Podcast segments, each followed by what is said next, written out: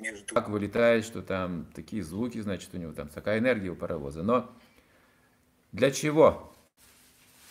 Он тянет этот локомотив, такой состав. Вот так будет сочетаться вот эта энергия и смирение. Принимайте обязанности, служение. Чем лучше у вас джаба, тем больше будет нагрузка в служении.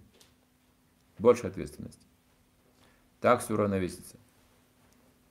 Но если этот паровоз летает по рельсам без состава туда-сюда, и издает. Это ложное эго просто развлекается. Должен работать, выполнять свое предназначение. Там у него пару с ушей, он только тут всех беспокоит, громко кричит и носится по рельсам туда-сюда. Тогда возникает вопрос, что он делает? Вообще зачем все это? Он строит Варнашам Адхарму, вы не понимаете? И он думает о благе всего общества.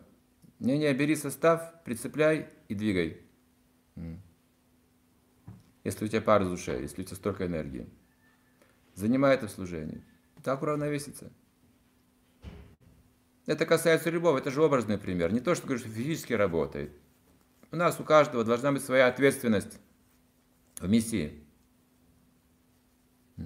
Те, кто уже преданные пожилые, уже с опытом, у них есть большая ответственность за воспитание нового поколения, за передачу знаний, что брать ответственность, быть наставниками, тянуть локомотив, воспитывать терпеливо, отдавать свой опыт другим. Работайте, не живите для себя.